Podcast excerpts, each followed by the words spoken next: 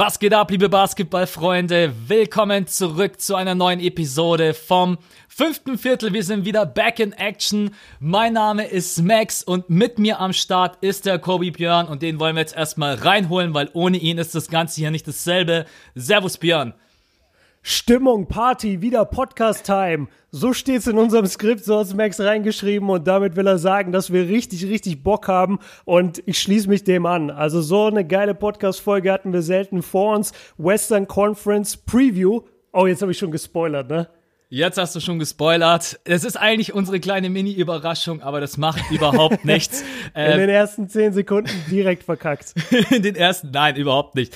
Du hast mir ja gestern äh, auf Insta ganz sanft mitgeteilt, hey Max, wie sieht's eigentlich aus mit Podcasts und so weiter. Ich bin dann leicht übermotiviert, habe ich mich hingehockt und habe das äh, Skript erstellt und ja, der erste Punkt ist tatsächlich Stimmung, Party und wieder Podcast haben. Das liegt zum Großteil auch einfach daran, an eurem überragenden Feedback, besonders die Uhrzeit. 5 Uhr. Yes. Ich habe echt ähm, ein paar Nachrichten bekommen, tatsächlich von zwei Bäckern, die mir geschrieben haben auf Instagram. Mega cool für die.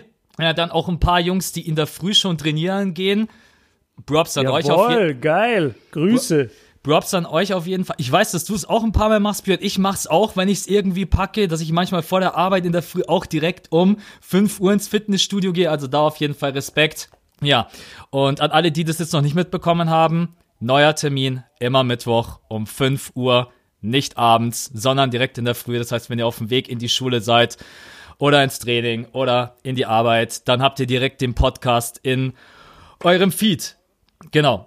Björn hat schon gespoilert, macht aber überhaupt nichts. Heute kommt sie endlich, die Mavs Preview. Aber gekoppelt mit der Western Conference. Wir haben gesagt, hey, das macht einfach Sinn. Wir besprechen, schaffen die Mavs die Playoffs oder nicht. Und dann haben wir gesagt, hey, komm, den Westen komplett einmal durchranken, nicht Larifari, zumindest die Playoff-Spots. Also wir machen jetzt nicht komplett bis nach unten, aber 1 bis 8. Ich habe eine Liste, Björn hat eine Liste, wir haben uns beide wieder nicht abgesprochen. Ich bin jetzt schon neugierig, ohne Ende. Ich habe ein bisschen versucht in deiner Insta-Story was zu zu Ey, das haben so viele Leute gemacht. So viele Leute haben irgendwo einen halben Anfangsbuchstaben gesehen und haben aufgrund dessen dann versucht, mein Ranking zu raten. Ich habe das schon bewusst so unkenntlich gemacht, dass es keiner lesen kann. Aber ich, ich danke jedem, der sich so lange mit meinen Bildern beschäftigt. Ja, genau. Also, und deswegen auf jeden Fall äh, vielen Dank erstmal an die Community für das Feedback. Und vielen Dank auch ein paar, an ein paar neue Patreons, die uns unterstützen. Da könnt ihr gerne unsere Seite abchecken. Da gibt's ein paar neue Beiträge, auch ein paar kleine Insights von uns. Einfach Patreon und dann das fünfte Viertel. Äh, manchmal ein bisschen kompliziert, weil das Ü natürlich UE ist, aber gebt es einfach bei Google ein. Und wir haben auch unsere Patreons gefragt, ob die Mavs die Playoffs schaffen. Da werden wir gleich drauf zu sprechen kommen. Jetzt aber erstmal. Ja, und, und, eine Sache muss ich noch sagen zu den Patreons. Und zwar, wir haben ja schon gerade dieses Skript so ein bisschen abgefeiert und Max man muss wirklich sagen, du warst in einer sehr, sehr guten Stimmung, als du das Skript erstellt hast. Da ist unter anderem ein Foto von mir drin, was noch nie vorkam, dass einfach ein Bild von mir drin ist.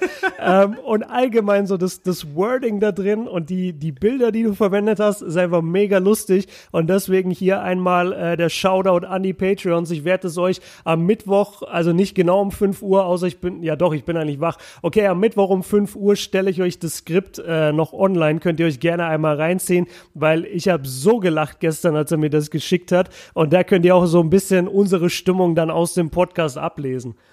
Auf jeden Fall. Ich werde es jetzt nicht erzählen, auch wenn ich es sehr, sehr gerne äh, wollen würde. aber ich muss selber jedes Mal lachen, wenn ich es einfach sehe. Gut, genau. Äh, so viel dazu. Ansonsten ganz kurz der Fahrplan, bevor wir den Westen einordnen, indem wir beantworten, wer ist der Favorit, äh, wer erreicht knapp die Playoffs? Da geht es jetzt natürlich nicht nur um die Mavs, sondern auch ein paar andere Kandidaten. Sind die Mavs mit dabei? Das ist natürlich das Hauptthema und könnte es auch die eine oder andere Überraschung geben. Jetzt kommt aber erstmal der Hauptteil, den wir euch versprochen haben. Und auch da vielen Dank für euer Verständnis, dass das letzte Mal einfach nicht geklappt hat. Sowas kann einfach immer mal vorkommen, dass jemand von uns einfach weg muss und muss sich an den Termin halten. Ne? Und wir beide sind einfach mega pünktliche Menschen. Ich weiß das auch von Björn. Und deswegen ist es überhaupt kein Thema. Aber heute wollen wir die Mavs einmal einordnen. Und wir fangen natürlich an. Mit wem, Björn? Mit? Mit Luka Doncic. Genau. Ich wollte jetzt irgendwas Lustiges sagen, aber mir ist nichts eingefallen. okay, nein, wir fangen natürlich an mit Luka Doncic. Wir stellen uns die Frage, was können wir erwarten von ihm in der nächsten Saison, in seiner zweiten Saison erst in der NBA. Aber seien wir mal ehrlich, er hat ja letztes Jahr schon teilweise echt wie ein Veteran gespielt. Also ich erinnere mich da an bestimmte Szenen gegen, gegen die Houston Rockets, wo er Stepback Dreier Game Winner trifft. Und, und allgemein, also der, der Typ, äh, auch Draymond Green hat das gesagt, also der meinte dann so im, im Postgame-Interview so, ja, irgendwann wird der mal ein richtiges Problem. Und dann hat er sich so korrigiert und meinte, nee, warte mal, der ist schon ein richtiges Problem. Also Luka Doncic ist auf jeden Fall einer der besten und vielversprechendsten jungen Spieler. Und ich denke, nachdem er in seiner Rookie-Saison 21 Punkte auf, aufgelegt hat, dass er das sogar nochmal steigern wird. Und auch die 7, wie viel sind es? 7,8 Rebounds und 6 Assists, das sind ja schon Wahnsinnszahlen. Und ich glaube tatsächlich, er kann nochmal einen oben drauflegen, weil er ist ein stabiler, starker, zwei Meter großer Point Guard mit einer Spielübersicht, wie sie es nur alle paar Jahre gibt bei Guards. Und er kann, es gibt wirklich nichts, was er nicht kann. Und der Junge ist irgendwie Profi, seit er 15 ist, war bei Real Madrid schon der Go-To-Guy mit 16, 17. Also da, de, dem kann halt niemand mehr was vormachen. Und ich gehe fest davon aus, dass wir bei ihm in der nächsten Saison eben nicht den berühmten Sophomore-Slump sehen werden, also diesen Einbruch im zweiten Jahr, sondern dass es richtig volle Kanne losgeht und dass der die Western Conference auch angreifen wird, zusammen mit seinem Buddy Christoph Posingis, auf den wir gleich kommen. Aber jetzt erstmal deine Einschätzung, Max. Also habe ich irgendwas vergessen bei Luca oder siehst du irgendwas anders? Nee, ich habe mir gerade bloß die Frage gestellt, was ich eigentlich so mit 16, 17 gemacht habe. Äh, ja. Ey, da, da gibt's dann manchmal solche Bilder auf Instagram, wo Max so Bilder postet, wo er Haare hat und mit irgendwelchen so Player-Cappies auf Lanzarote ist oder so da muss ich immer mega lachen, wenn Max die alten Wir sind auf Klassenfahrt Bilder auspackt. Auf jeden Fall, ich muss jedes Mal selbst schmunzeln. Ja, ich habe auf jeden Fall in dem Alter nicht Basketball in der NBA gespielt und auf dem Niveau Du hast es schon. Ach nicht? Nee. War das dann erst mit 18 so bei dir? Ja, ich so mit 18 habe ja, ich dann was, angefangen. Was Spätzünder, ne? Auf der Playstation habe ich da mal angefangen NBA zu zocken. äh, da war ich dann in der NBA mit meinem eigenen Spieler. Nein, man muss sagen, das war eine bärenstarke erste Saison. Er hat alle Erwartungen übertroffen. Es war eigentlich genau das gleiche Bild wie jetzt bei Zion. Die Medien haben immer mhm. versucht, irgendwie eine Ausrede zu finden. Ja, es ist jetzt einfach gerade eben erstmal äh, Season, nee, nicht Season Preview, sondern Pre die, die Preseason. Pre genau, die Preseason Games. Dann war wieder da eine Ausrede und da eine Ausrede. Und auch bei Luka Doncic war immer so, ja, erstmal gucken, ob er das rüber transportieren kann. Und bei Zion habe ich so ein bisschen das gleiche Gefühl und mich hat es für Luka Doncic dann auch einfach sehr, sehr gefreut, dass er das bestätigen konnte. Der Druck für ihn war von ihm gefühlt, von seiner Ausstrahlung her und wie er auf dem Feld stand, so, als wenn er eigentlich nie Druck gehabt hätte. Aber der war ja sofort in dieser Saison Leader. Dirk Nowitzki in seinem letzten Jahr und alle anderen, sind wir mal ganz ehrlich, haben einfach dieses, ja, diese Mentalität, die er auch einfach mitbringt, auf dem Feld ein Team zu leiten die hat er einfach wie kein anderer. Und die Stats, die er aufgelegt hat, die du gerade eben auch vorgelesen hast, das ist ein Rookie. Was zur Hölle? Ja, ja, ist, mega, ne? Das ist ein Rookie, Alter. Wer ist denn so vielseitig als Rookie? Also ich muss auch sagen, es, das Schlimme ist für jeden Gegner, es gibt noch viele Bereiche, wo er sich verbessern kann.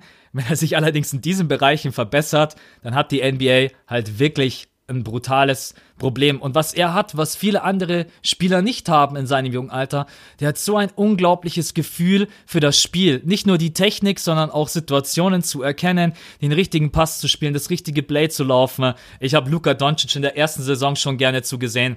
Und jetzt in der zweiten Saison ist meine Erwartung, er muss das einfach toppen. Ich kann mir gar nichts anderes vorstellen, als dass die Zahlen, und wenn es nur minimal besser ist, wir werden mal gucken, wie das Zusammenspiel mit Posingis wird. Da quatschen wir auch gleich drüber.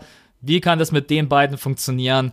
Aber dass das eine stärkere Saison wird für ihn. Ich meine, das war jetzt auch nochmal eine Erfahrung, dieses erste Jahr NBA. Er weiß vielleicht auch, wie der ein oder andere Spieler jetzt spielt, was ja auch immer ganz, ganz wichtig ist. Du kannst da vielleicht auch ein Lied von singen, wenn du einen Gegenspieler kennst oder schon mal gegen den gespielt hast. Und dann weiß man mhm. schon vielleicht ein bisschen, was auf einen zukommt oder mit welchem Move kann man den vielleicht irgendwie auch einfach austricksen. Und Luka Doncic, glaube ich, ist da jemand, der alles aufgesogen hat und deswegen äh, ist diese, dieser Erfahrungswert, den er im ersten Jahr jetzt mitgenommen hat, für ihn, glaube ich, ganz, ganz wichtig.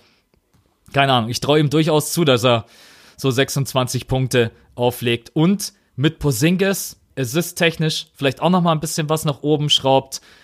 Alles möglich. Ähm, 32 Prozent von der Dreierlinie, auch das ist schon solide. Geht's natürlich immer, wenn du Richtung Elite willst, brauchst du so 38 Prozent, aber immer alles mit der Ruhe. Der Junge ist gerade eben mal Sophomore hier. Du hast es schon angesprochen. Eine ganz ja. kurze Frage habe ich an dich. Ohne dass mhm. du großartig drüber nachdenkst, steht auch nicht im Skript. Wird er All-Star oder nicht? Ich sage, er wird All-Star. Ich glaube, ich glaub, er hat das in sich. Habe ich auch gesagt. Ich, ich, müsste jetzt überlegen, ich müsste jetzt einmal alle durchgehen, weil es ist, wie gesagt, eine spontane Frage. Deswegen habe ich auch so schlag, also direkt geantwortet. Aber ich würde sagen, also alleine von den Zahlen her sage ich ja. Kann natürlich sein, dass am Ende einfach doch mal wieder in der Western Conference zu viele Guards rumlaufen. Äh, frag mal Mike Conley, ob ihm das schon mal passiert ist. Aber also Luca auf jeden Fall wird der, wird der All-Star Zahlen auflegen und ich könnte mir auch gut vorstellen, dass er All-Star wird. Glaube ich auch. Das bringt uns auch gleich zu seinem neuen Teamkollegen, der endlich wieder Basketball spielt. Das ist echt gefühlt eine Ewigkeit her, dass wir Christoph Posingis, die Unicorn, mittlerweile Mr ey, ich gehe ins Fitnessstudio und hab Muscles am Start. das ist echt krass, die Entwicklung von diesen Spielern, egal ob jetzt Embiid, Giannis Antetokounmpo oder jetzt auch Porzingis, wie die dann schon versuchen, Muskeln aufzubauen. Äh, ich glaube, für ihn ist es auch ganz, ganz wichtig, um seinen Körper zu schützen, weil er ist einfach mega groß und die Gefahr, glaube ich, bei so einem Spieler, sich zu verletzen, ist dann doch dementsprechend hoch. Denkst du, er wird direkt wieder der Alte sein oder geht das einfach gar nicht? Wenn man über ein Jahr raus war, braucht man dann einfach so 10, 20 Spiele, bis man wieder reinkommt? Oder ist er einfach jemand, der alleine von seiner Größe, Größe Technik, von seinem Wurf her sofort wieder alles rocken wird?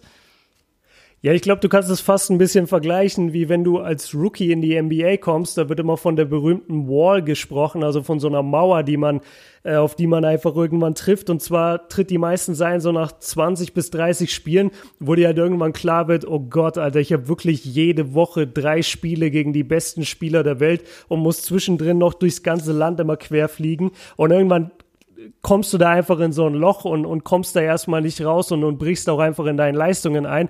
Das passiert schon sehr oft bei Rookies und ich habe das Gefühl, das könnte Christaps passieren, äh, passieren mit, mit seiner Verletzung jetzt. Er war so lange raus und alles, was ich bisher gesehen habe, egal ob im Training oder in der Preseason, sieht der ja sowas von stark aus. Also du hast seine körperliche Transformation von den Muskeln her angesprochen, aber sein Game ist ja weiterhin so butterweich. Das ist ja das, das ist ja das Wunderschöne an diesem Typen, dass der 2,21 Meter groß ist, aber von der Dreierlinie abdrückt, als wäre er Dirk Nowitzki oder als wäre er Clay Thompson, wenn wir noch einen Schritt kleiner gehen.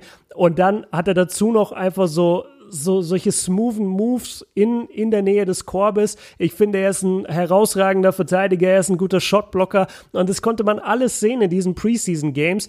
Die Frage ist nur, hat er die Ausdauer, sowas über eine ganze Saison abzuliefern? Also ich gehe praktisch in die andere Richtung. Ich sag, die ersten paar Spiele, die wir ihn sehen, läuft alles super und dann wird er aber feststellen, oh, das habe ich vielleicht doch nicht mehr im Körper, diese Art von Kondition, weil es gibt immer einen Unterschied zwischen Training und Preseason und richtigem Game Speed. Und diesen richtigen Game Speed, den, den kannst du halt auch nicht in irgendeiner Weise imitieren. Du musst halt einfach die Spiele absolvieren. Und da habe ich so ein bisschen Angst, dass ihn das doch härter hitten wird, als wir im Moment vielleicht sehen. Meine guten, Oder ahnen können. Meine guten alten Fußballcoaches haben immer gesagt, kannst so viel trainieren, wie du willst. Kondition bekommst du erst im Spiel. Das ist einfach. Jo. Das ist im Basketball ist genau das 100% Gleiche. 100% wahr. Ja. Und ich glaube, das wird einfach Aufgabe von ihm selber sein, von den Physios, von Rick Carly, einfach genau die Momente abzupassen, wo er vielleicht auch einfach mal ein, zwei Spiele äh, Pause braucht. Wir werden gleich darüber quatschen, ob das dann letztendlich entscheidend ist für ob Playoffs ja oder nein. Aber deine Argumentation ist, klingt auf jeden Fall gut. Ich glaube, die ersten paar Spiele, vielleicht kommst du dann auch gut rein, gewinnst die ersten zwei, drei Spiele, merkst, okay, das funktioniert mit den Teammates ganz gut, mit Luka Doncic. Und dann kommt vielleicht irgendwann einfach so ein bisschen ein kleiner Break, konditionell, dann vielleicht auch mental, wo du dir gedacht hast, boah, die ersten Spiele läuft mega. Und jeder von uns kennt das, glaube ich, wenn man merkt, man ist gut, aber der Körper macht nicht mehr so mit, dann ist es auch mental. Also ich kenne es zum Beispiel vom Tennis, äh, wenn ich dann einfach merke, ich habe keine Kondition mehr, dann, äh, dann leidet einfach alles andere darunter. Und ich bin gespannt, wie sich das bei ihm entwickelt, dass er von der Technik her, von äh, seiner Rim Protection, vom Wurf wo ich mir manchmal denke, ja, Kristaps Porzingis ist eigentlich Kevin Durant als Power Forward, weil der ist ja auch, mm. weiß nicht, wie alt ist Chris, äh, wie groß ist Kristaps? Zwei 2,21, jetzt sogar als neu vermessener, 2,21. 2,21. Ey, es gibt halt auch niemanden, der irgendwo am Perimeter sagen kann, ja, ich block dich jetzt mit 2,21. Du kannst, du kannst. Ey, der, der, hat neulich, der hat neulich Boban äh, einen Stepback Dreier ins Gesicht geschossen. Man kennt es, oder? Boban ja, man, man kennt es. äh, Boban ist ja auch, äh, war bei Boban, du weißt es bestimmt, Boban ist, glaube ich, nach neun vermisst 2,23 oder irgendwie sowas ja, also ich, ich weiß, zwischen den beiden war irgendwie ein, zwei Zentimeter Unterschied, aber letztendlich sind sie barfuß beide, ich glaube, 2,20 bis 2,22. Also beide liegen in etwa um den Dreh. Boban ist nicht wesentlich größer als, als Christaps. Also das ist echt beeindruckend, weil wir Boban ja immer als diesen unglaublichen Riesen in der NBA wahrnehmen. Und dann zu denken, dass ein Christaps genauso groß ist, aber mit Skills ausgestattet ist, die eigentlich einem 2,5 Meter Spieler eher zugeschrieben werden. Das ist schon Wahnsinn und da verdient er dann auch wieder wirklich vollkommen den Namen Unicorn, also Einhorn, weil wo gibt's das sonst noch? Also KD ist vielleicht der einzige, aber nicht mal er kommt ja größentechnisch überhaupt an Christophs ran. Das ist ja unglaublich. Ja, aber die sind ja jetzt eh alle klein, weil es gibt ja einen neuen Riesen in der NBA und der heißt Taco. Taco Fall. ja, aber jetzt nur noch in der G-League. Hast du es gesehen, die neue Meldung? Er hat jetzt einen Two-Way-Contract und äh, darf wahrscheinlich die meiste Zeit nur in der G-League ran. Ich hab's gelesen, ja, aber ich glaube trotz allem, das ist, das ist gut für ihn, das ist gut für die Franchise, immer die ja, Möglichkeit, ihn hoch, Fall gut, äh, man hat immer die Möglichkeit, ihn hochzuziehen. Und wenn es da, glaube ich, mit ihm auch Gespräche gab, dann hat der Junge, glaube ich, da auch total Bock. Und ich kann, glaub, kann mir durchaus vorstellen, dass der in der G-League ich hätte jetzt gesagt, ja, ich sag's einfach, Schmerzen verbreitet, weil was willst du in der G, weil was willst du in der G-League? Ähm, ja, da, mit 2,28, mit seinem Shotblocking, mit seiner Größe. Also da, wenn er sich einfach nicht ganz blöd anstellt, dann wird er fast immer ein Double-Double holen. Und die Boston Celtics haben immer die Chance, ihn hochzuziehen. Dementsprechend, ähm, riesen Taco Fall-Fan. Ob es für die NBA dann letztendlich mal wirklich komplett reicht, ist ein anderes Thema, aber das besprechen wir heute mal nicht. Kommen wir wieder zurück zu Kristaps Porzingis. Auch bei ihm ganz kurz die Frage, er war damals All-Star, hat sich dann, wenn ich mich nicht täusche, verletzt, konnte dann das All-Star-Weekend nicht mitmachen. Jetzt ja. wieder All-Star-Kandidat? Oder denkst du, da ist die Konkurrenz zu groß?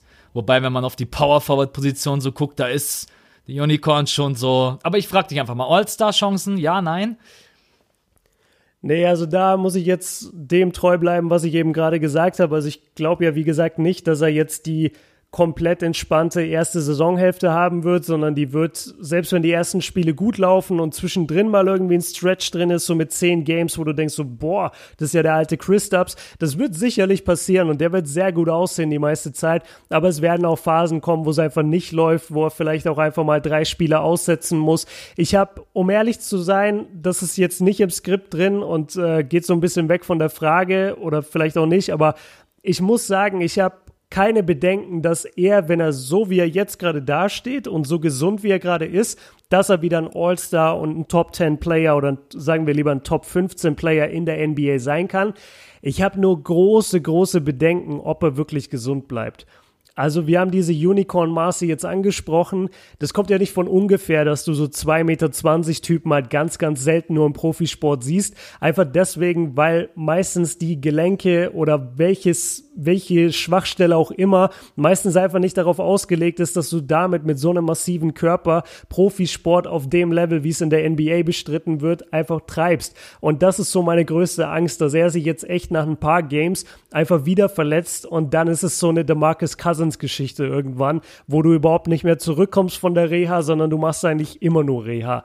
Das ist meine große Angst. Ich glaube, selbst wenn er gesund bleibt, dass er es nicht zum All-Star schafft in dieser Saison. Aber wenn seine Knochen, Bänder und was auch immer Sehnen halten sollten, seine Karriere über, dann glaube ich, dass wir mit ihm und mit Doncic zusammen echt eine neue geile Ära einläuten bei den Mavs. Sprechen wir auch gleich noch drüber, ob die beiden als Duo jetzt gut funktionieren oder nicht.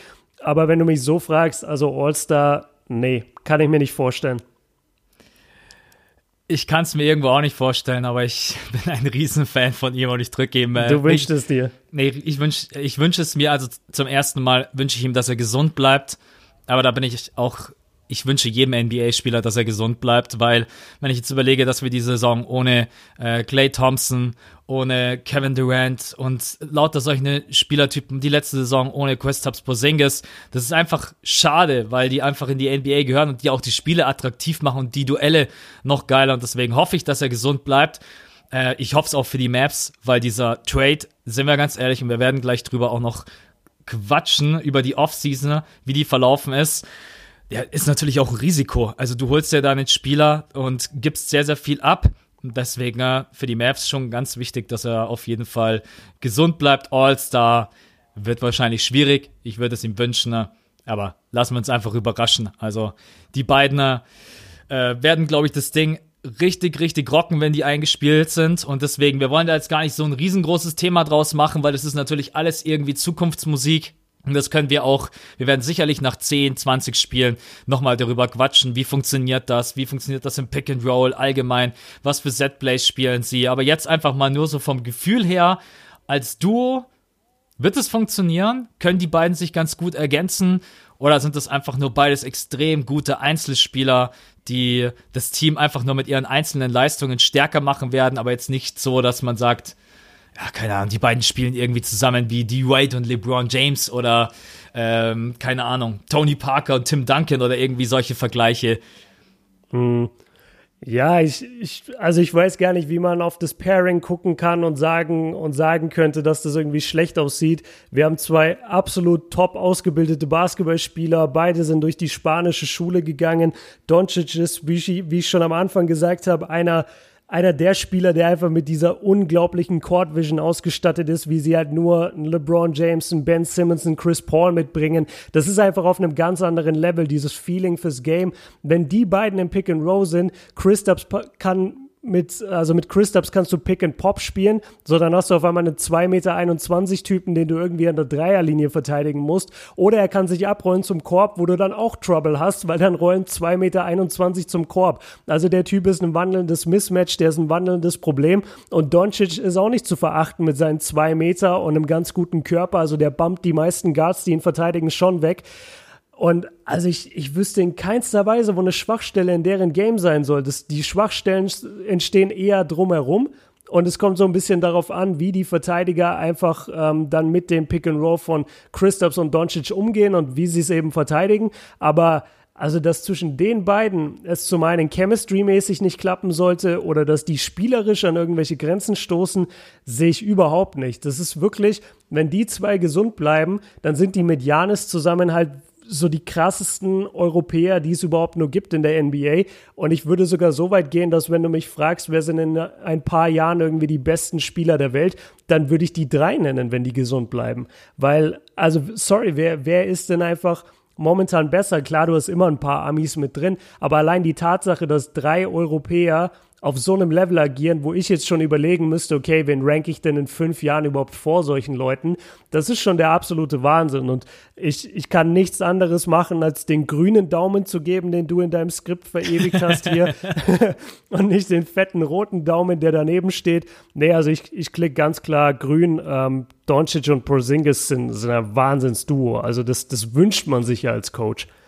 Ja, also da kann ich auch nur zustimmen. Als Einzelspieler brauchen wir die, über die beiden gar nicht quatschen, aber die einzelnen Fähigkeiten, die sie mitbringen, die ergänzen sich natürlich wunderbar. Im Pick and Pop äh, wird das einfach für jeden Gegner extrem schwierig zu verteidigen, weil Luka Doncic im Drive mit seinem Floater, der sehr, sehr präzise ist und mit seinem Game am Korb einfach jede Möglichkeit hat abzuschließen. Du kannst ihn halt nicht einfach reinziehen lassen. Das heißt, Du musst Doncic verteidigen, musst aber gleichzeitig eigentlich Porzingis draußen am Perimeter dann auch wieder verteidigen. Das wird so extrem schwierig zu sein, äh, da eine gute Defense auf die beiden abzustimmen dass ich alleine glaube, dass im Pick and Pop extrem schwierig wird. Ich würde sehr, sehr viele Set-Plays laufen, äh, die dann letztendlich Porzingis auch an der Dreierlinie stehen lassen, weil ich einfach sein Shooting von draußen, ich würde die Defense stretchen, so gut es geht mit diesem Kader. Wir haben auch noch Maxi Kleber, der den Dreier auch shooten kann. Ich musste gerade an Boban denken, wie er in der Preseason, äh, das war auch ein sehr, sehr verrückter Abend. Ben Simmons trifft einen Dreier, Steven Adams nach 10 Sekunden aus der Corner, dass man denkt, er ist Clay Thompson oder Kai Korver und dann kommt Boban und trifft halt auch noch, also, äh, aber nein. Ich würde einfach versuchen, die Stärken der Mavs, die neuen Stärken, die man mit Porzingis auch hat, äh, wirklich ganz gekonnt aus, auszuspielen vielleicht auch mal äh, Luka Doncic den Ball ein bisschen weniger in die Hand geben, hat eine sehr, sehr hohe Usage Rate in der vergangenen Saison gehabt. Ähm, macht natürlich auch Sinn, weil er es einfach kann. Aber ich denke, dass die beiden sich wunderbar ergänzen werden im Pick and Roll. Luca hat ein sehr, sehr gutes Ballgefühl, um den Ball ja, der kann ihn ja dann doch ein bisschen höher als Lob spielen, als bei anderen Spielern. Und wer soll denn bei 2,50 Meter, 2,60 Meter, wenn dann hier Posingis seinen Arm noch hochstreckt, äh, da musst du ihn wirklich schon in der Bewegung bumpen und hindern. Und das ist natürlich äh, auch extrem schwierig. Und da wird ihm sein neuer Körper auch helfen. Ich habe in meinem Video da auch gesagt, ich glaube, dass es auch ganz, ganz viel ist, um seine Fasern, seine Muskeln und seine Gelenke zu schützen. Das hilft einfach ja, immer Muskeln. Ja. Aber letztendlich kann ich auch nur einen Daumen nach oben geben. Ähm, ich habe gar keine Zweifel und falls doch, dann würde es mich wirklich extrem wundern. Und die beiden, also was man so an Interviews und Presseterminen mitbekommt, die verstehen sich schon ganz gut. Die wissen aber auch, was da möglich ist, was auch in den nächsten Jahren möglich ist mit der, nicht mit der nächsten Free Agency, sondern wahrscheinlich eher mit der übernächsten, wenn noch vielleicht ein dritter Star kommt. Da hätte ich ehrlich gesagt auch gute Laune. Also von dem her gibt's da von mir auf jeden Fall auch einen fetten Daumen nach oben ja, das klingt ja jetzt alles mega geil, oder? Also die Mavs sind ja dann absoluter äh, Playoff-Kandidat Playoff und die Offseason war ja dann wahrscheinlich eine Eins mit Stern.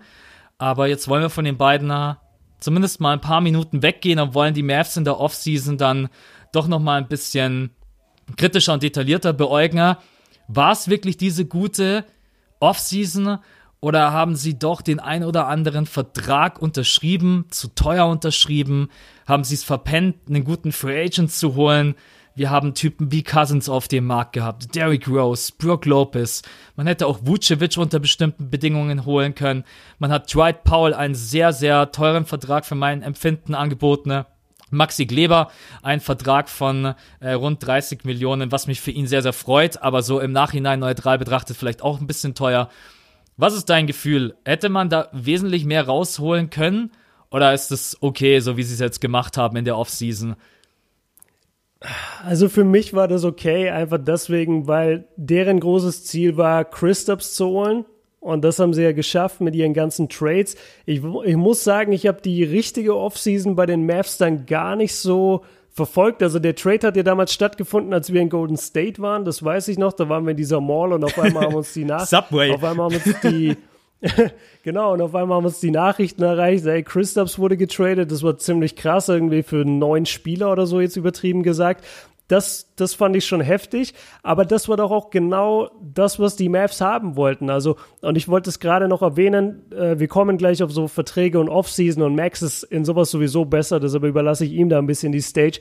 Aber was ich noch sagen will, ist, bei den Mavericks, das ist ja auch so geil für Doncic und Porzingis, dass sie in einer Franchise sind, die weiß, worauf es ankommt. Die weiß, wie man Spiele gewinnt, wie man Playoff-Serien gewinnt. Mark Cuban ist kein Owner, der irgendwie rumheult wegen ein bisschen Gehältern. So, der zahlt auch gerne mal mehr. Der zahlt von mir aus sogar mal eine Luxussteuer, aber der will einfach gewinnen. Und da haben die so Glück, dass sie nicht bei einem Team jetzt sind, blöd gesagt, bei den Knicks beispielsweise, wo Porzingis ja offensichtlich weg wollte, weil der hockt da an James Dolan und kriegt seit jahrelang nicht hin, irgendwie irgendwen zu signen. Oder du, du, oder du bist bei den Clippers vor ein paar Jahren unter Donald Sterling. So, dann, dann hast du halt einfach ein Problem und es kommen keine anständigen Spieler und, und, der, und der Owner und das Management weiß einfach nicht, was sie tun. In, in Dallas ist doch alles perfekt. Die haben gerade 20 Jahre die Karriere von Dirk Nowitzki gehabt. Jetzt haben sie wie so eine, wie so eine göttliche Fügung, gerade im letzten Jahr von Nowitzki, haben sie dann Luka Doncic, den neuen, vielversprechendsten Europäer überhaupt bekommen.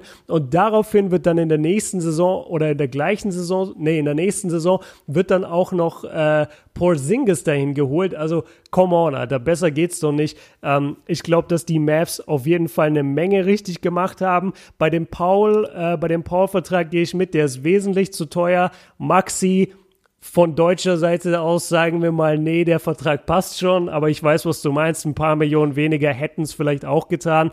Ähm, ich, ich bin tatsächlich mehr auf deine Meinung gespannt, weil du bist in solchen Off-Season-Geschichten und der Free Agent war noch zu haben, bist du einfach tiefer drin. Deshalb, was ist denn deine Meinung zur Off-Season der Mavs? Oh, es ist so schwierig. Also zum einen kann ich die einen verstehen, die sagen, die Offseason war nicht so gut, wenn man kurzfristig denkt. Weil natürlich hätte man die Möglichkeit, Möglichkeit hätte man gehabt, jetzt kurzfristig noch einen größeren Free Agent an Land zu ziehen, wenn man das irgendwie alles anders gelöst hätte. Man hatte, glaube ich, jetzt aber auch noch nicht den lukrativen Kader, wo alle anderen Free Agents gesagt hätten, so in der Kategorie Camper Walker oder so weiter, ich komme gerne zu euch. Ich glaube, dass das in zwei Jahren ein ganz anderes Thema ist und ich, die kommende Free Agency ich will jetzt nicht alle Namen aufzählen, die da irgendwie vorhanden sind, aber sind wir mal ehrlich, die nächste Free Agency ist einfach so langweilig wie fast nur möglich und die übernächste wird dann wieder interessant.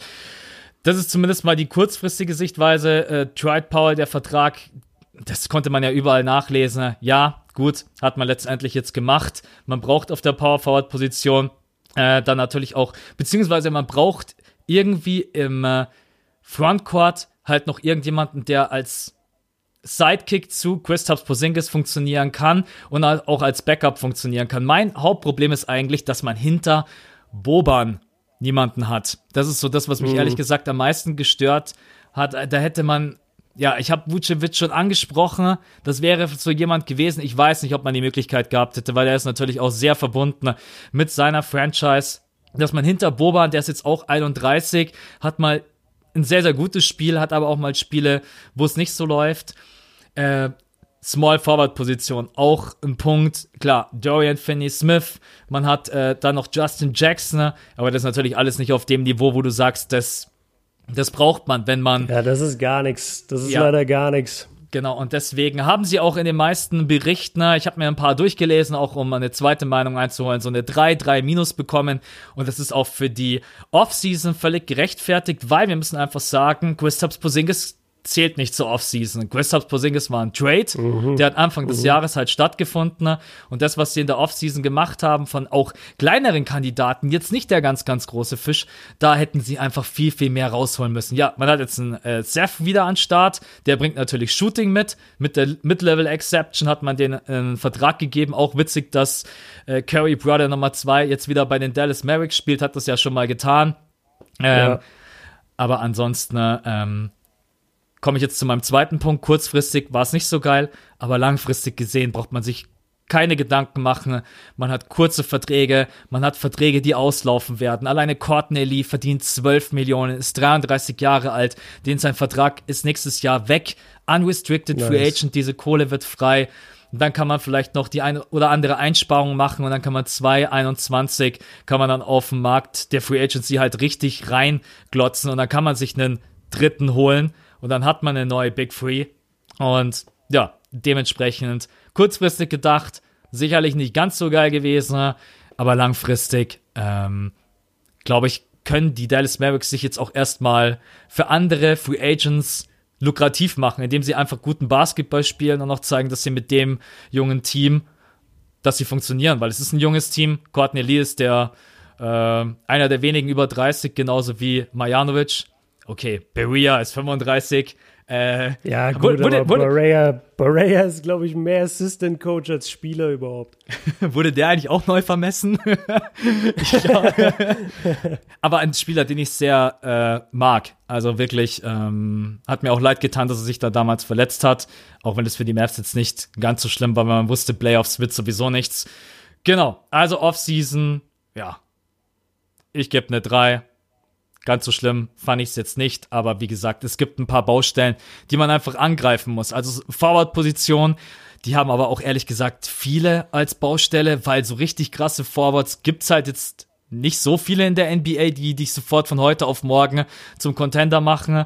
Aber ich glaube, mhm. wichtig, wichtig ist für sie auf der 5 brauchen sie halt hinter Boban. Boban, I love you, aber ähm, da muss einfach irgendwie noch was als Backup kommen. Aber ich bin gespannt. Also, vielleicht kommt ja auch noch irgendwas. Trade, übrigens wurde ich auch das ein oder andere Mal gefragt, vergesst es. Also, sie haben überhaupt keine. Ansage von Max, vergesst es. Ja, nee, einfach ganz kurz. Ähm, die meisten äh, Contract Restrictions gehen bis zum 15. Dezember und selbst dann, wenn sie ihr, wenn die Typen frei werden, die sie traden können, das ist einfach als Gesamtpaket überhaupt nichts, wo du sagen kannst, ich kann ein Paket schnüren, so dass ich Spieler abgebe und mir jemanden hole, dass sich das lohnt, kurzfristig, um jetzt da irgendwie mich in die Playoffs zu manövrieren oder was auch immer. Also ähm, das wollte ich jetzt, ist mir gerade eben nur einmal eingefallen, weil ich oft gefragt werde, trade-technisch, ob da ähm, ja, ob da was möglich ist. Gut. Offseason könnt ihr uns super gerne auch schreiben, wie ihr die fandet. 2021, welchen Free Agent würdet ihr gerne bei den Mavs sehen? Wir haben euch gefragt auf Patreon. Schaffen die Mavs die Playoffs? Ja oder nein? Ich war gespannt und ich muss sagen, ihr habt die Mavs echt eiskalt abgesägt.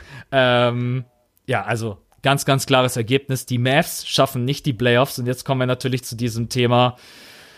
Ist es möglich mit diesem Team? Wir haben jetzt auch die ganzen anderen Namen genannt. Äh, Porzingis klingt super, Doncic klingt super, auch noch den einen oder anderen, Maxi Kleber als äh, Defense-Player und so weiter und so fort.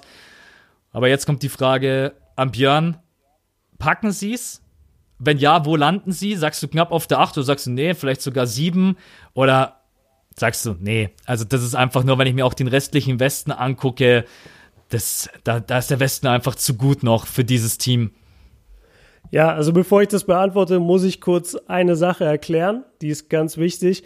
Ich habe so oft die Frage bekommen, hey, schaffen die Kings die Playoffs, schaffen die Mavs die Playoffs, schaffen die Spurs die Playoffs? Und ich habe zu dem Zeitpunkt diese Fragen immer einfach so rein intuitiv beantwortet. Und einfach, wie ich gerade dachte, und habe mir immer gedacht, ja, eigentlich schon, das, das macht schon Sinn und die fighten alle so um den achten Platz. Also ja, ich kann mir schon vorstellen, dass sie es in die Playoffs schaffen. So, das war meistens meine Antwort, wenn es um diese drei oder vielleicht noch ein anderes Team mitging. Ich habe mich jetzt, weil ich wusste, heute machen wir die große Western Conference Preview. Heute habe ich mich wirklich hingesetzt habe meine Liste aufgeschrieben, habe die Teams so gerankt, wie ich denke, dass es passiert, habe mir Zeit dafür genommen und das ist jetzt mein ultimatives Ranking. Also wenn ihr jetzt gleich sagt, oh, du hast aber vor ein paar Wochen das gesagt, das war einfach, weil ich mir da dieses Ranking noch nie so bewusst aufgerufen hatte, habe ich jetzt getan und jetzt um die Frage einmal zu beantworten für dich, Max, ich gehe mit unseren Patreon-Homies und zwar sage ich auch, die Mavs schaffen es nicht. Ähm, hier übrigens Grüße auch einmal an Ben und einmal an Siawash, die zwei sehr, sehr gute Kommentare jeweils geschrieben haben, warum die Mavs es nicht schaffen. Ähm, da kann ich mich eigentlich fast nur anschließen. Du hast sie wahrscheinlich auch gelesen. Ja. Und ich weiß, ich weiß nicht, was deine Meinung ist. Ich weiß nicht, ob wir. Ah, doch, ich weiß auch, was deine Meinung ist, weil ich habe ja dein Video gesehen, aber dann sagst du nochmal den, äh, den Zuschauern, beziehungsweise den Zuhörern, besser gesagt. Meine Meinung, ob sie es schaffen oder nicht. genau. Ja. ja, also dafür geht er jetzt übrigens auf Max Sports und schaut nach What Happens zu den Mavs. Aber, aber ohne Mist, ohne Mist, das Video kann ich voll empfehlen. Ich habe mir das locker zwei, dreimal angeguckt, immer als Vorbereitung auf den Mavs Podcast, der dann nie kam. Und jetzt heute habe ich es mir nochmal angeguckt.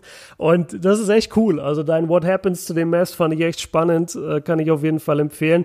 Und ja, wer das gesehen hat, weiß halt, was passiert, beziehungsweise was deine Meinung ist zu den Playoffs und den Mavs was jetzt richtig geil wäre, wenn du mir alle Argumente klaust und ich sitze dann so da und denk mir so, okay, was sag ich jetzt? also. Das ist keine Absicht.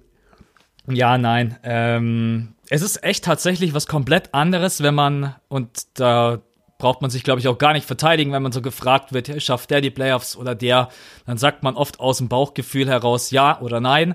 Wenn man sich aber dann wirklich hinsetzt und macht ein Ranking ohne irgendwelche Ausreden, sondern sagt, hey, eins bis acht, so muss es stehen und so denke ich wird es sein, dann merkt man, oh, okay, bei dem habe ich damals vielleicht gesagt ja und jetzt merke ich so, nee, das, das, das wird wahrscheinlich doch nichts. Äh, aber um jetzt erstmal die Frage zu beantworten, die auch bei uns im Skript steht, nein, ich, die Mavs schaffen die Playoffs nicht.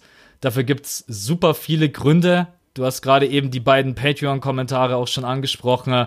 Ähm, die viele gute Punkte schon aufgeführt haben, einfach weil der Westen ist natürlich extrem stark. Porzingis ist vielleicht noch nicht bei 100 Prozent, äh, kommt von einer langen Verletzungspause zurück und auch was du schon gesagt hast, erstmal abwarten, wie fit ist er und ja, wir wollen es ihm nicht wünschen. Ich wünsche ihm wirklich, dass er nicht verletzungsanfällig ist. Ähm, aber meine eigenen Argumente sind, ehrlich gesagt einfach, dass ich zwei Teams vor ihnen sehe, auf der 7 und auf der 8. Und da reicht's halt einfach, ehrlich gesagt, nicht für die Mavs. Aber auch für jemand anderen, wo ich weiß, dass viele sie lieben, das sind die Kings. Aber wir werden mhm. gleich, wir werden gleich äh, drüber quatschen. Wollen wir, wollen wir direkt reinstarten, weil dass die Mavs da nicht mit drin sind, das erschließt sich, glaube ich, dann auch ein bisschen durch die Argumentation, wen wir auf der 8 haben. Wollen wir reingehen ins Ranking oder willst du vorher noch irgendwie was anderes Nee, lass auf jeden Fall rein ins Ranking. Ich will nur einmal sagen, und das, das gilt für mein gesamtes Ranking, der Westen ist halt so stark, dass es oft gar nicht die Frage ist von das Team ist schlechter, sondern das geht einfach nur rein darum, wo glaube ich oder bei wem glaube ich, dass er einfach noch ein, zwei Siege mehr einführ, äh, einfährt. Also da geht es wirklich um haarscharfe Entscheidungen beziehungsweise um Rankings und ich will damit in keinster Weise jetzt dann sagen, wenn ich mein Ranking preisgebe, oh, ich denke, die Mavs stehen eine Stufe unter dem Team oder die Kings sind einfach noch nicht so weit. In der Eastern Conference, seien wir ehrlich, wären die beide ein Lock für die Playoffs und auch in der Western Conference, wenn ein, zwei Teams weg wären, natürlich wären sie dann da auch in den Playoffs, aber es sind, sind nun mal so viele gute Teams im Westen, dass es mittlerweile wirklich nicht mal eine Schande ist, da die Playoffs zu verpassen. Das wollte ich nur einmal klarstellen. Also nur weil jemand nicht in die Playoffs kommt, heißt nicht, dass wir jetzt sagen, das Team ist schlecht. Auf jeden Fall. Und wenn ihr irgendwie was anders sehen solltet, dann könnt ihr immer gerne gegen Dann hört uns nie wieder zu. Dann deabonniert jetzt den Podcast, schreibt uns keine DM, gebt uns keine sachlichen Begründungen, sondern schreibt einfach nie wieder. Spaß. Das meint er natürlich nicht ernst. Ich glaube, das ist gerade das Schöne an unseren beiden Communities, wie oft ich sehe, wie sachlich und analytisch die da rangehen und voll, miteinander diskutieren. Voll dass es, äh, also auch ohne Hate, was ich in an, manchen anderen Genres so mitbekomme, das ist schon echt, also wenn ihr irgendwie was anders sehen sollt, manchmal diskutieren auch Björn und ich, so wie zum Beispiel bei dem Top 10 äh, Player Ranking und dann sagt Björn was, yes. wo ich mir denke, oh, okay, der hat eigentlich recht oder wie ich zum Beispiel dann mit Paul George um die Ecke komme, dann denkt sich Björn, oh, okay, die oh. Argumentation ist gar nicht so schlecht. Ciao, ciao, und, Kyrie. Genau, und so ist es einfach, man muss dann auch einfach offen sein und darf nicht eingeschnappt sein, weil ich glaube, wenn jemand gegen einen argumentiert, ist es nie böse gemeint, sondern, aber wenn man eine Meinung vertritt, kann man ja auch sagen, nee, ich bleib bei meiner Meinung und deswegen bin ich jetzt, Alter, ich bin, ich bin mega gespannt auf deins, ich kenne ja meins selber, bin auch gespannt, was du zu meinem sagst. Äh, soll ich mit der 8 anfangen, wen ich auf der 8 hab? Jo, sag du die 8. Der Streak wird nicht brechen. Popovic die Erfahrung ist einfach zu krass vom kompletten Team und ich habe jemanden, der back ist und von dem ich extrem viel halte, DeJounte Murray und deswegen sind die San Antonio Spurs bei mir in der 8. Sie werden wieder, glaube ich, gerade ebenso reinrutschen, aber ja, die Playoffs ohne die Spurs, ich kann es mir irgendwie einfach nicht vorstellen und deswegen äh, sehe ich tatsächlich die Spurs vor den Kings und vor den Mavs. Wen hast du auf der 8? Das gleiche. Bei mir sind es auch die Spurs. Ähm, ich kann nicht gegen Popovic wetten, habe ich mir aufgeschrieben. Seit 1999 hat er nicht einmal die Playoffs verpasst. Das ist unglaublich. Dann der angesprochene DeJounte Murray kehrt zurück. Da habe ich am Montag genau über ihn ein Video gemacht auf meinem Uncut-Kanal, dass ich ihn als einen der stärksten Breakout-Kandidaten für die 2020er Saison sehe. Also die Spurs machen es für mich einfach. Ich kann mir nicht vorstellen, dass die Spurs es dieses Jahr nicht schaffen sollten, nachdem sie jetzt endlich ihren Starting Point Guard zurückhaben. Ja, also ich, ich bin auch sehr, sehr gespannt auf seine persönliche Entwicklung und da wird man auch wieder sehen, was Popovic für ein genialer Coach ist. Und ja, ich glaube auch, wir haben immer dieses Thema Erfahrung ist, glaube ich, bei diesem Team völlig zu Recht, oder? Ich meine, die sind zwar alle mittlerweile über 30, aber Erfahrung macht dann vielleicht auch in den letzten Spielen ganz, ganz viel aus. Ähm, aber wir werden später vielleicht auch ganz kurz darüber quatschen.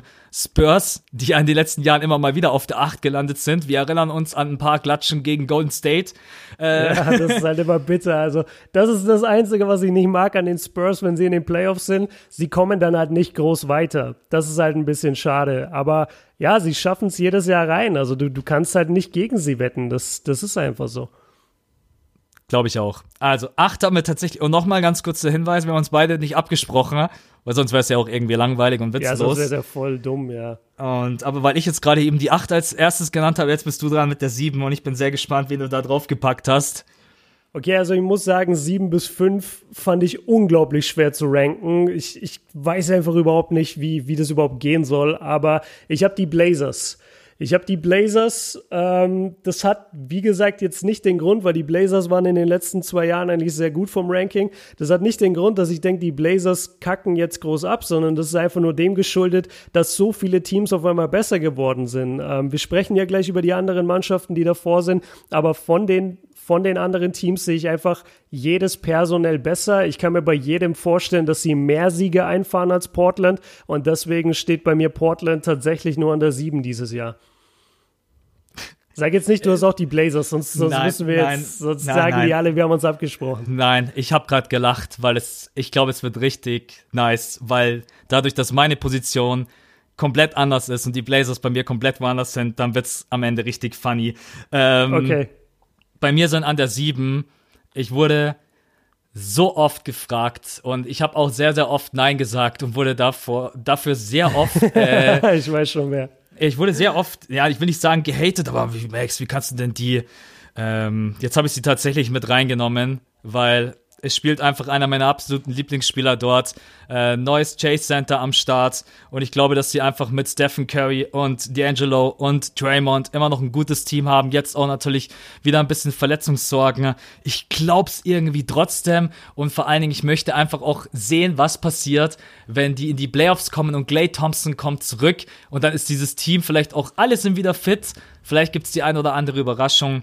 Und deswegen habe ich an der 7 die Golden State Warriors, die in den letzten Jahren alles irgendwie zerfetzt und zerrissen haben. Ich habe mir ein bisschen schwer getan zu sagen, sie da unten irgendwie einzuranken, aber höher kriege ich sie auf gar keinen Fall.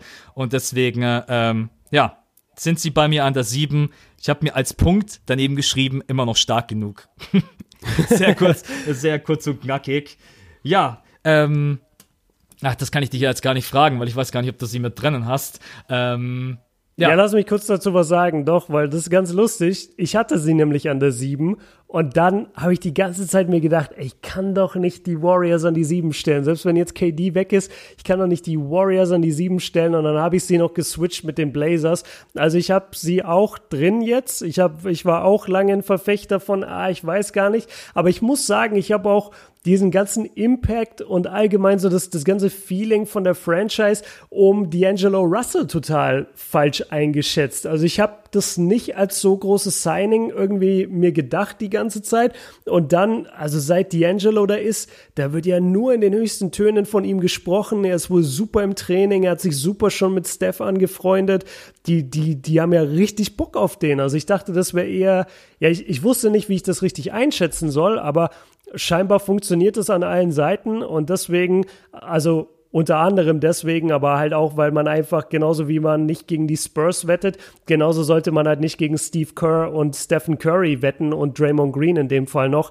Deshalb ja, also ich habe die Warriors an der 6, um, um mal schon die nächste Position vorzugreifen.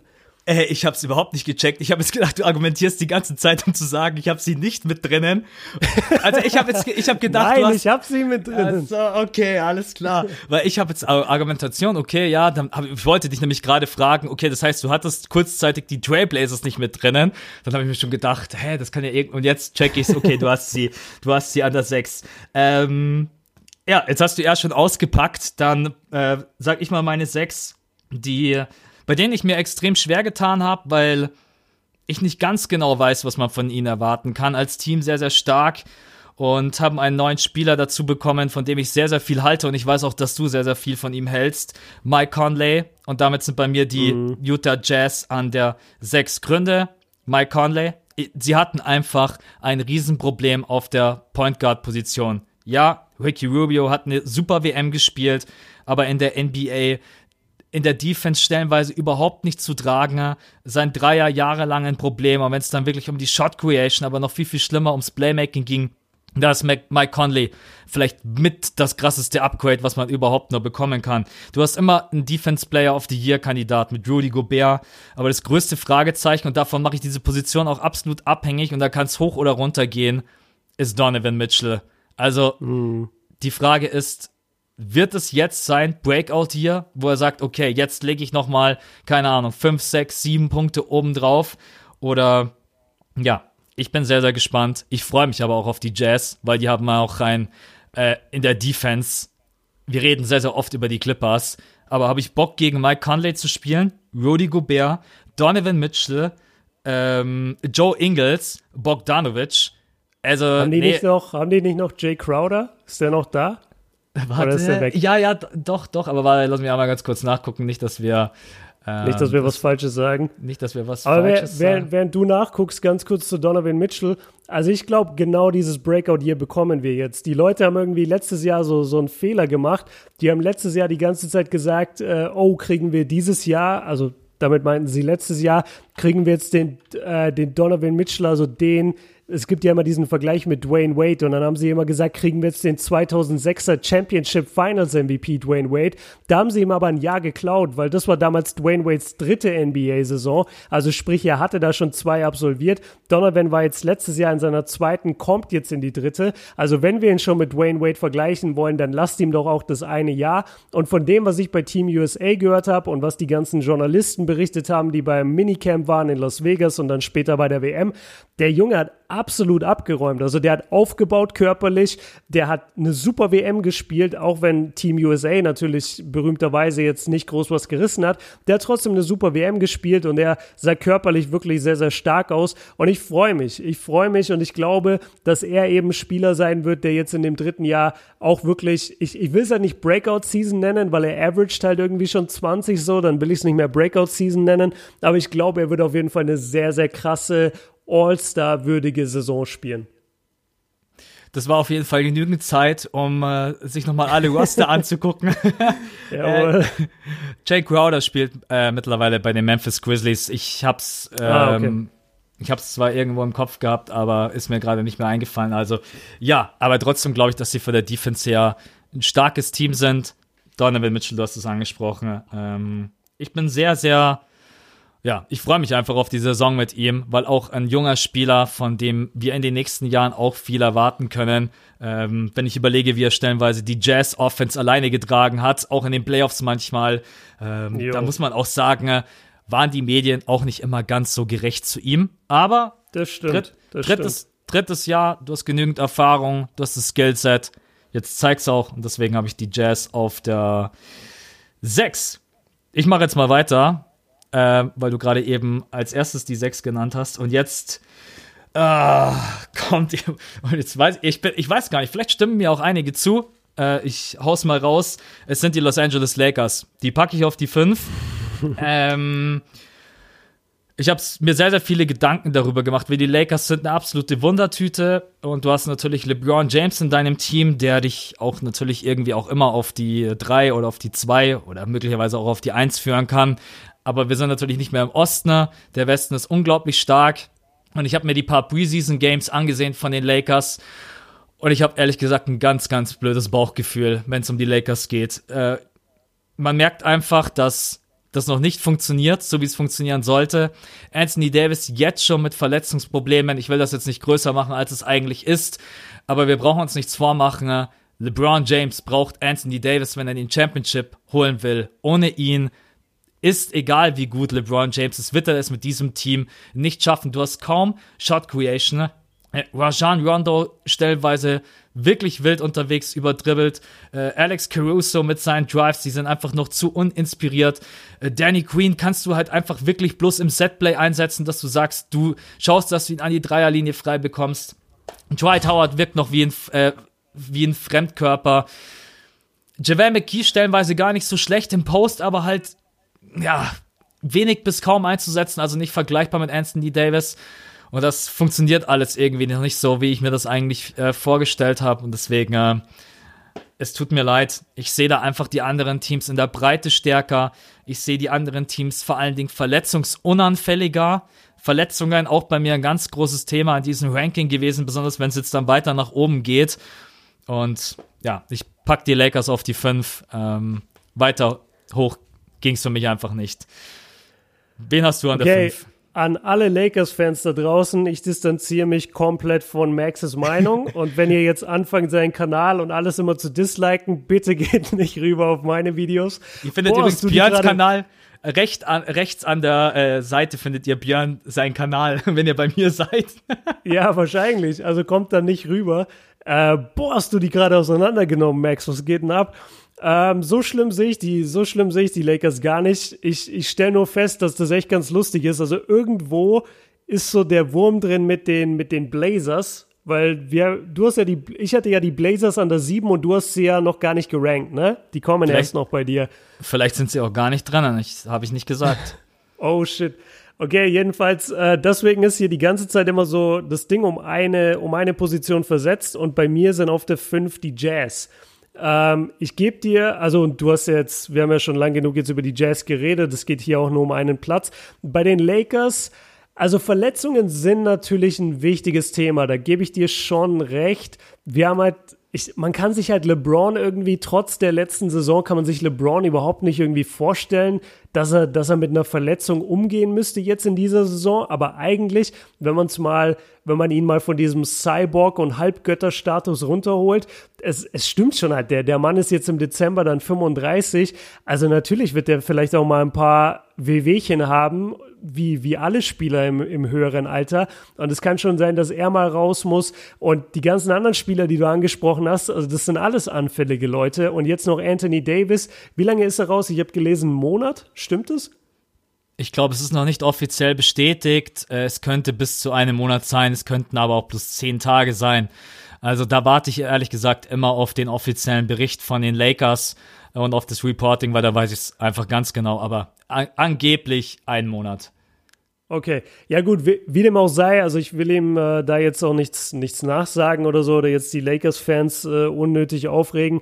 Aber es stimmt schon, also Verletzungen sind ein Thema bei diesem Team. Wir können gleich noch über die anderen Mannschaften sprechen. Ich meine, die Clippers sind jetzt auch äh, also zumindest die zwei Starspieler von den Clippers sind auch dafür bekannt, jetzt nicht alle Spieler äh, zu, absolvi zu absolvieren und dass sie auch gerne mal verletzt sind und einfach längere Zeit draußen sind. Aber da kommen wir gleich dazu. Ähm, ich gehe mit. Also ich habe die Lakers halt, dementsprechend habe ich sie halt auf der 4, du hast sie auf der 5. Wir sind da immer so um eine Position verschieden. Deshalb von meiner Seite aus, ich weiß nicht, wie es dir geht, aber von meiner Seite aus lohnt sich das jetzt gerade bei diesen Picks überhaupt nicht die ganze Zeit, ähm, dass, dass wir da jetzt groß diskutieren würden. Weil, nee, also klar, kannst du mich irgendwie reinreden, so, ja, okay, dann stell ja die Lakers auf die 5. Ich, ich glaube, die Lakers haben eine ganz gute Regular Season und ich glaube einfach, dass drei andere Teams besser sind und deswegen habe ich sie an der 4. Aber ob man sie jetzt an der 4 oder 5 hat, also come on. In, bei uns, jetzt, jetzt ist die Frage an meinen, an meinen süddeutschen und bayerischen Homie, ob man das bei euch auch sagt. Sagt man bei euch auch, ist Kupf wie Dupft? Äh, Kupftwig Sprunger. Äh, ah, sagt man, Sprunger sagt man bei euch, okay, bei, ja. bei uns in Nürnberg sagt man Kupf wie Dupft. Aber okay. Das, das kann ich jetzt, aber, das kann ich jetzt nicht übersetzen. ich kann es auch nicht ganz übersetzen, aber ich wusste, du weißt, was ich meine. Ähm, ja, das, ja, ich kann es gerade nicht. Aber auf jeden Fall, jetzt haben wir nicht nur die Lakers-Fans verloren, sondern auch alle Leute, die nicht aus Bayern kommen. Und damit machen wir jetzt weiter für die nächsten ähm, 20 Zuhörer ich muss einmal ganz kurz äh, dir widersprechen, ja? weil du gerade gesagt okay. hast, ich bin sehr, sehr kritisch. Ich habe mit vielen Lakers-Fans geschrieben und die sind stellenweise kritischer als ich. Also ah, die, La die Lakers-Fans sind natürlich auch aufgrund der letzten Jahre empfindlich und wissen jetzt auch, was auf dem Spiel steht. Und ich habe ehrlich gesagt mit wenigen bisher geschrieben, die da irgendwie total euphorisch reingehen und denken, ey, das wird jetzt eine Saison, in der die alles abreißen. Also da muss man sagen, da sind die Lakers-Fans schon realistisch und ich bin mir auch sicher, dass wir noch mehr als 20 Zuhörer gerade eben am Start haben. Nämlich 25.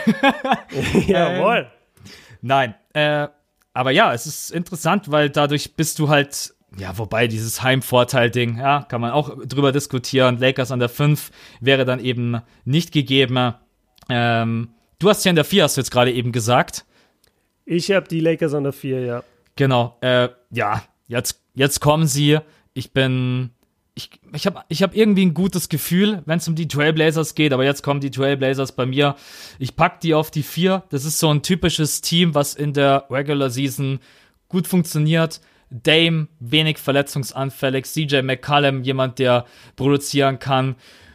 Oh Gott, ich sehe gerade Hassan Whiteside seinen Vertrag, mir wird gerade ein bisschen schlecht, ähm, ja, weil ich gerade den Roster. Der hat den, den besten Vertrag ever. Ja, äh, Nurkic wird natürlich eine ganz wichtige Komponente sein, der lange ausgefallen ist und den du einfach vorne drin brauchst.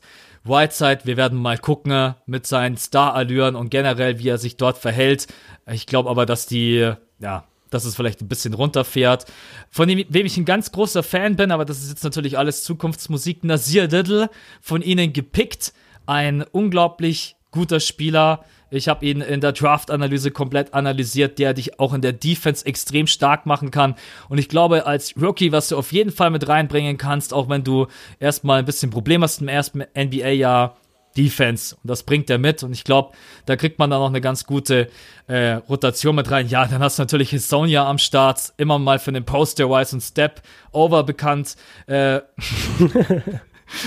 ja, für die Leute, die es jetzt nicht gecheckt haben, war natürlich äh, über Janis gemeint, äh, der geile Move. Ich glaube, danach hat er die nächsten 20 Spiele nicht mehr gespielt, weil er Angst hatte, äh, auf Janis zu treffen.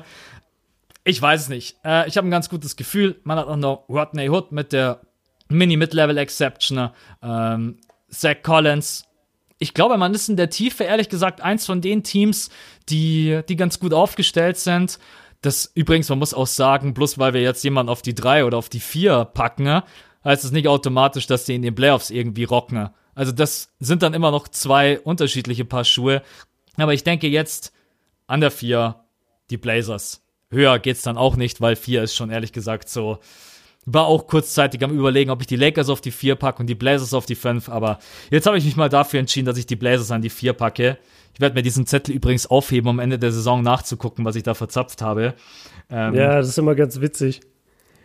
Kommen wir und zu den Top 3 und jetzt warte mal, also wenn es jetzt die, wenn es jetzt noch die drei sind, also wenn wir jetzt beide die drei gleichen haben, jetzt, jetzt bin ich mal, sag mal, wenn du an der 3 hast, weil da müssten wir eigentlich die gleich, jetzt kann ich kein Deutsch mehr, die gleichen drei Franchise sein.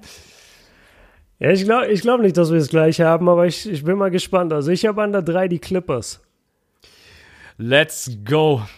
Treffer. Hast du auch? Ja, ja? ich, ich habe an der 3 die Clippers, ja. Okay, ich, darf, ich, darf ich kurz sagen, warum ich es Klar, ja, ja, gerne. Ja, und zwar einfach deswegen, klar, wir haben jetzt immer wieder davon gesprochen, wie krass die Clippers sind, äh, sowohl defensiv als auch offensiv. Sie haben mit PG und mit Kawhi zwei MVP-Kandidaten der letzten Saison. Kawhi war der beste Spieler der Playoffs letztes Jahr. Ähm, sie sind wahnsinnig schwer zu verteidigen. Jeder kann heiß laufen. Ähm, es ist eine absolute Pest, gegen so ein Team zu spielen. Die haben Beverly gehalten, die haben Montrezl Harrell gehalten, die haben Lou Williams gehalten. Äh, das, das sind so viele Spieler. Und was mir halt so geil, oder was mir so gut gefällt an den Clippers ist, die haben letztes Jahr in einer ähnlichen Konstellation ja schon die ganze Zeit gewonnen. Und das heißt, nur weil in der nächsten Saison jetzt dann PG und Kawhi da sind und die vielleicht auch mal verletzungsbedingt wegfallen, kann dieses Team trotzdem noch gewinnen. Und das ist zum Beispiel was, was mich bei den Lakers oder bei den Blazers oder eigentlich bei jedem anderen Team da total stört. Wenn du bei denen den einen Starspieler oder Gott forbid so die, den zweiten Starspieler noch raustust, ja, dann geht halt überhaupt nichts mehr. Diese Teams sind überhaupt nicht darauf ausgelegt, dass sie dann gewinnen können. Bei den Clippers ist das nicht der Fall. Die Clippers haben letztes Jahr ohne Stars gewonnen und waren in den, äh, waren in den Playoffs bärenstark. Und das können sie genauso in der nächsten Saison abrufen, sollten Kawhi und PG beide mal ausfallen, was wahrscheinlich eh nicht der Fall sein wird, sondern wenn einer ausfällt, dann wahrscheinlich ist trotzdem noch der andere Superstar auf dem Feld. Und deswegen habe ich die Clippers einfach extrem weit oben. Wo kann ich mir so schreiben? ich, äh, ja, also man muss sagen, von der Tiefe her ist der Kader einfach richtig, richtig gut. Was bei ihnen brutal ist, was sie natürlich mit äh, ja, vom Scoring her einfach auf dem Feld haben mit Lou Williams von draußen, Montrezl Harrell, äh, Landry Shamet äh, und da redest du noch nicht mal über Paul George, Kawhi Leonard. Also wenn du denkst, Lou Williams hat in der letzten Saison, glaube ich, auch ein oder zweimal 40 Punkte aufgelegt oder mehrmals mhm. 30 Punkte. Äh, Shamet, den ich auch mag, sehr, sehr junger Spieler mit 22 Jahren. Dann hast du noch äh, Subak, PG, Kawhi Leonard. Das ist natürlich sowieso, wenn die beiden spielen sollten. Und von der Defense her, das haben wir auch schon das ein oder andere Mal erwähnt, sind die einfach richtig, richtig gut. Die haben einen Coach, von dem ich sehr, sehr viel halte. Doc Rivers. Bin ich mal gespannt, was er mit dem ja, auch doch mit diesen neuen Assets macht. neuen Assets. Ja, übrigens hier Paul George und Kawhi Leonard. Kannst du mal gucken, ähm, wie es so läuft. Nein, ähm, ich glaube. Ist mein Coach of the Year-Kandidat übrigens, Doc ja, Rivers. Ich, ich, ich glaube auch. Also, kann ich, kann ich mitgehen. Ich glaube, ganz, ganz gute Chancen. Ne? Ja, extrem starkes Team. Und ich muss auch ehrlich sein, ich hätte sie höher gerankt, wenn ich aber nicht gedacht hätte, also Paul George wird ja im ersten Monat ausfallen. Kann aber trotzdem sein, dass sie dann den Großteil der Spiele gewinnen, weil sie immer noch stark genug besetzt sind. Ähm, aber Kawhi Leonard, auch wenn da jetzt viel gesagt wurde, ja, Load Management gibt's bei uns nicht. Wenn Kawhi Leonard zu dir hinkommt ja. und sagt, hey, ich brauche jetzt mal eine Pause, dann werden die sich jetzt nicht hinstellen und den irgendwie abfacken. Ich sag's einfach mal so, ja. wie es ist. Und deswegen äh, glaube ich einfach, dass sie ein paar Spiele weniger gewinnen werden als die Nummer 2 und die Nummer 1. Und ja, 3 mein Gott, also, dass sie in die Playoffs kommen. Wenn die nicht in die Playoffs kommen, dann weiß ich auch nicht. also, das ist völlig, ähm, ja, ich glaube, da sind wir uns beide einig. Jetzt bin ich, jetzt bin ich gespannt. Vielleicht hast du doch jemand anders auf der Eins, aber ich sage jetzt mal meine zwei, Houston. Ja, shit, wir haben die gleiche Top 3. Ja, aber das ist einfach, ehrlich gesagt, ähm, im Westen so die ersten, äh, ich, ich führe einfach mal aus, warum ich denke, dass sie auf der 3 sind. Die, also erstens, die gehen nie vom Gas. Also Houston habe ich nie das Gefühl, dass die irgendwie immer so denken, wir chillen. Jetzt alleine schon wegen James Harden. Äh, wenn du neben James Harden irgendwie meinst, du chillst, dann sagt James Harden, ja, dann gibt's halt heute Nacht von mir 60 Punkte, damit du mal merkst, mhm. dass du mhm. nicht chillen sollst. Du hast Westbrook, der ja bekanntermaßen auch jemand ist, äh, Bremse im Auto ausgebaut. Äh, dann die sind in der letzten Saison, wenn wir überlegen, wo die gelandet sind, und die hatten am Anfang diesen Lose Streak. Ich erinnere mich ja, an den Podcast. Ganz genau. Ganz ich genau. erinnere mich an den Podcast, wo wir beide, aber natürlich auch ein bisschen von dem, von den ganzen Niederlagen angeheizt, echt darüber diskutiert haben, glaube ich, ob sie, ob mit den Playoffs, ob es knapp wird. Ähm, ja, so ja, kann man sich manchmal, so kann man sich manchmal beeinflussen lassen. Die haben kaum Spieler abgegeben, wenn überhaupt. Ich weiß es gar nicht. Ähm, Capella behalten, PJ Tucker behalten, ne? Gordon, äh, Harden ist am Start, Westbrook ist am Start. Man kann natürlich bei diesem Team letztendlich wieder über die Tiefe quatschen, aber das, sind, das ist einfach offensiv eine Maschine. Also und deswegen, äh, Houston wird viele Spiele alleine schon gewinnen wegen James Harden, Geht nicht. Also kann die nicht.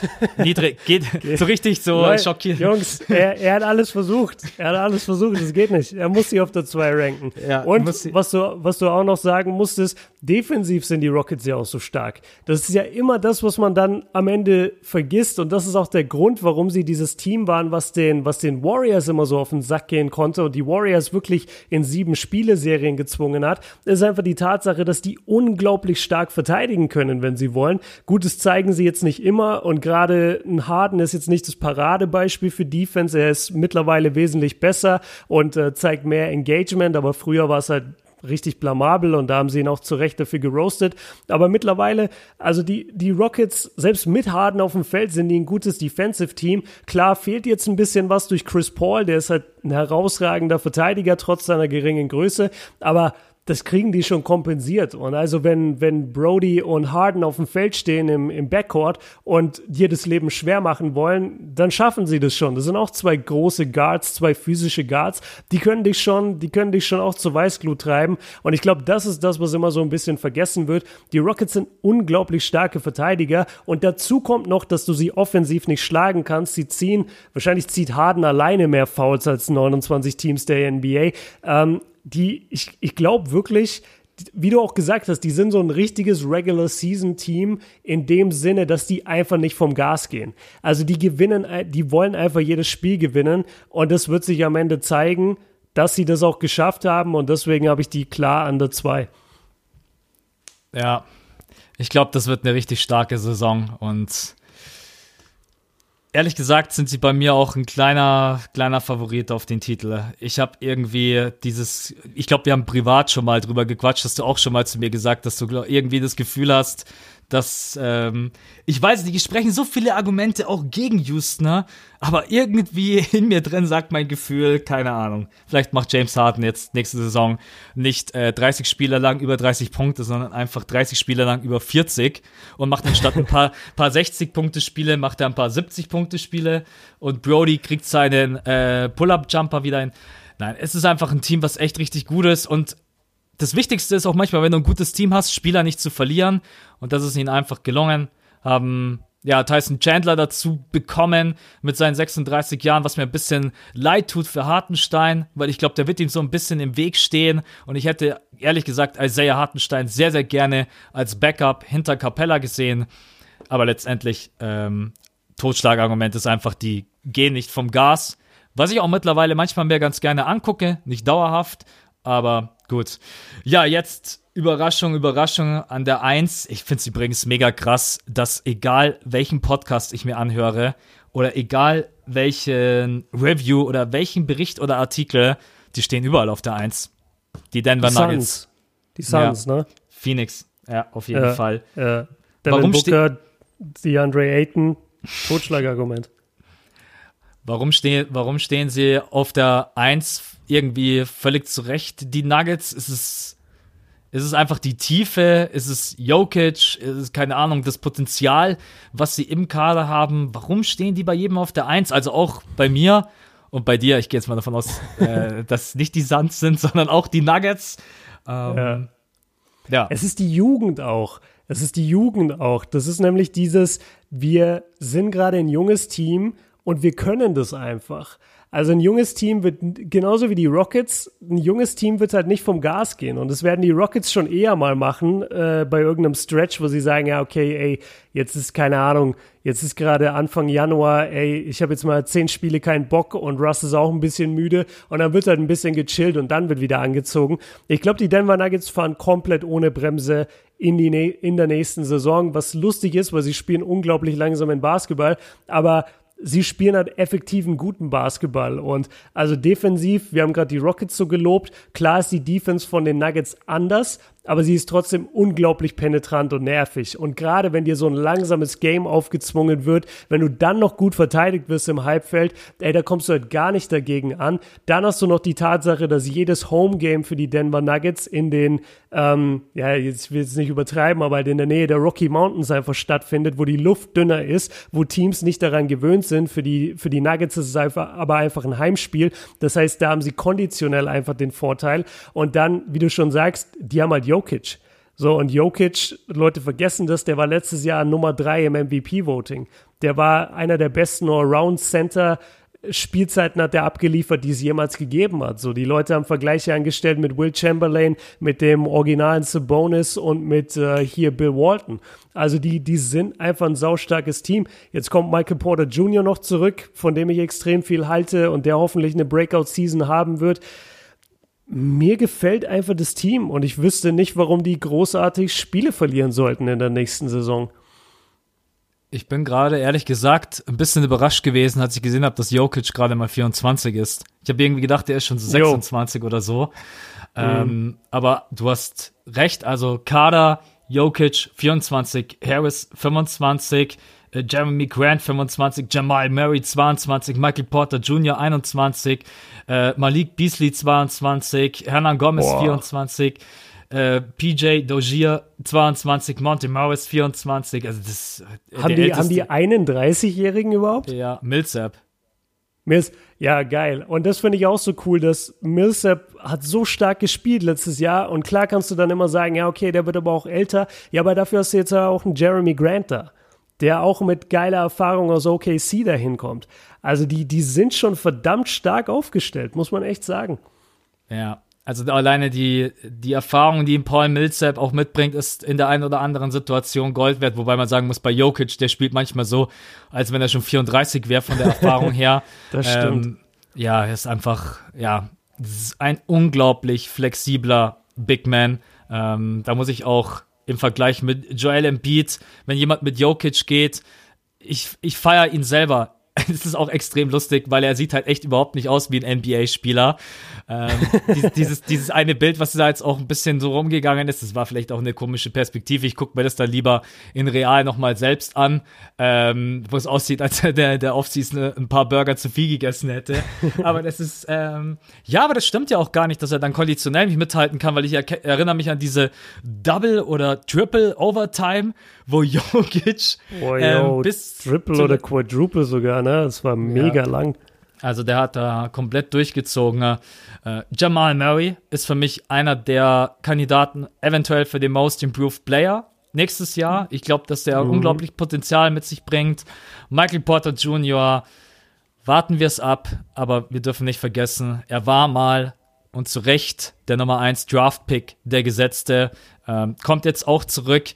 Wenn der sein Game findet, dann kriegst du, das ist auch manchmal so verrückt, da ist ein Spieler, der spielt eine Saison nicht und irgendwie kannst du den gar nicht dir so richtig reindenken, aber der war mal der gesetzte Nummer 1 Draft-Pick. Wenn der jetzt so spielt, wie er damals gespielt hat, dann kriegst du halt ein neues Asset dazu, wo du dir vielleicht am Anfang erstmal denkst, Alter, vielleicht ist es auch das Piece, wo sie in den Playoffs ähm, mehr Chancen haben, weil ich habe zwar die Nuggets auf der 1, wie so oft habe ich sie sehr, sehr weit oben, aber wir haben ja immer so dieses schöne Argument, ja, Regular Season Game, aber in den Playoffs dann, äh, ja, wird, ja, klar. wird eventuell schwierig, aber ich bin mir dieses Jahr gar nicht so sicher. Die Erfahrung, jeder hat wieder ein Jahr mehr Erfahrung gesammelt, auch wenn die alle noch relativ jung sind ich bin mal gespannt. Aber generell ein Kader, ein Team, was Spaß macht, was Teambasketball spielt, weswegen ich sie mir auch super gerne angucke, die in der Verteidigung, vielleicht weil sie auch so jung sind, extrem schnell und effektiv switchen. Das ist ganz, ganz eklig, gegen die zu spielen. Und deswegen, ich, ich freue mich auf dieses Team, ich freue mich auf Jamal Murray, Michael Porter Jr., Jokic ist sowieso immer geil, ihm zuzugucken. Manchmal bewegt er sich auch ehrlich gesagt wie ein Zeitlupe, macht irgendwie trotzdem, keine Ahnung, 30, 10, 10, wo ich mir dann denke, mhm. ja, also Nuggets auf der 1 und damit haben wir tatsächlich die Top 3 gleich. Finde ich aber auch, finde ich aber auch gar nicht schlimm, weil man kann ja trotzdem argumentieren, warum und weshalb davor. Ähm, aber ja, ähm, meine Güte, ist halt so. Wir, wir können jetzt nicht auf Zwang irgendwie, dass du sagst, ja, übrigens, ich pack die Jazz auf die 1 nur, das wäre ja irgendwie auch ähm, von der ja. Argumentation her, ja, könnte man natürlich mal probieren, aber letztendlich soll es ja dann doch alles irgendwo realistisch bleiben und deswegen. Äh, wollen wir doch einmal ganz kurz vorlesen, äh, wie unser Ranking aussieht, so als Zusammenfassung.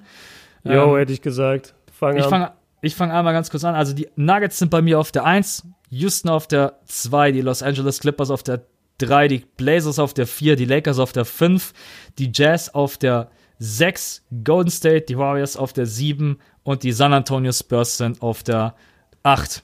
Genau. Okay. Okay, und hier kommt mein Ranking. Ich habe auf der 1 die Nuggets, 2 die Rockets, 3 die Clippers, 4 die Lakers, 5 Jazz, 6 Warriors, 7 Blazers und 8 Spurs. Also doch viele Ähnlichkeiten, bisschen verrutscht, aber letztendlich haben wir die gleichen Teams in den Playoffs. Das ist ja auch schon mal eigentlich äh, wert, dass man das erwähnt. Also es gab jetzt von uns beiden nicht diese, ja, die mutige Entscheidung in Richtung Mavs oder so. Ich kann es mir aber auch wirklich nicht vorstellen. Um das nochmal nee. kurz zurückzubringen auf die, auf die eigentliche Frage und auf, die, auf das Thema vom Pod.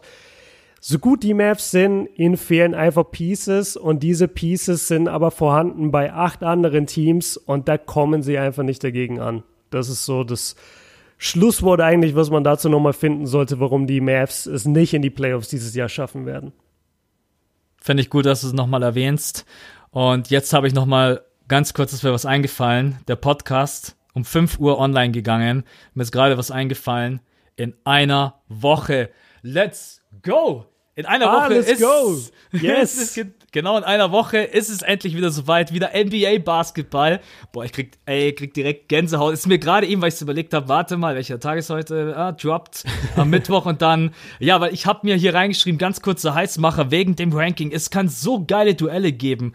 Houston gegen die Lakers, Clippers gegen die Warriors, Rockets gegen die Clippers, Nuggets gegen die Lakers äh, und so viele geile Duelle, die uns erwarten können in den Playoffs 2019, 2020. Und ich habe mir tatsächlich diesen Punkt noch reingeschrieben und ich habe es total verpennt, ehrlich gesagt. Ich habe es ja schon so ein bisschen angedeutet. Ähm, auch weil ich Björn, ehrlich gesagt, einfach rein reiten will. Wer ist unser absoluter Top-Favorit im Westen? Und da geht es jetzt nicht darum, hier Ranking Seed gewinnen, sondern wirklich komplett Playoffs. Was glaubst du, wer am Ende dieses Ding gewinnt und in die Finals einzieht? Also ich sag, ich sag, es wird ein, eine absolute, es wird nicht mal ein Blutbad, es wird eine Abschlachtung. Ich, ich weiß gar nicht, wie ich es nennen soll. Auf jeden Fall die Rockets, die Clippers und die Lakers, die werden sich praktisch umbringen, um in diese Finals einzuziehen. Und ich kann es wirklich nicht zu 100% sagen.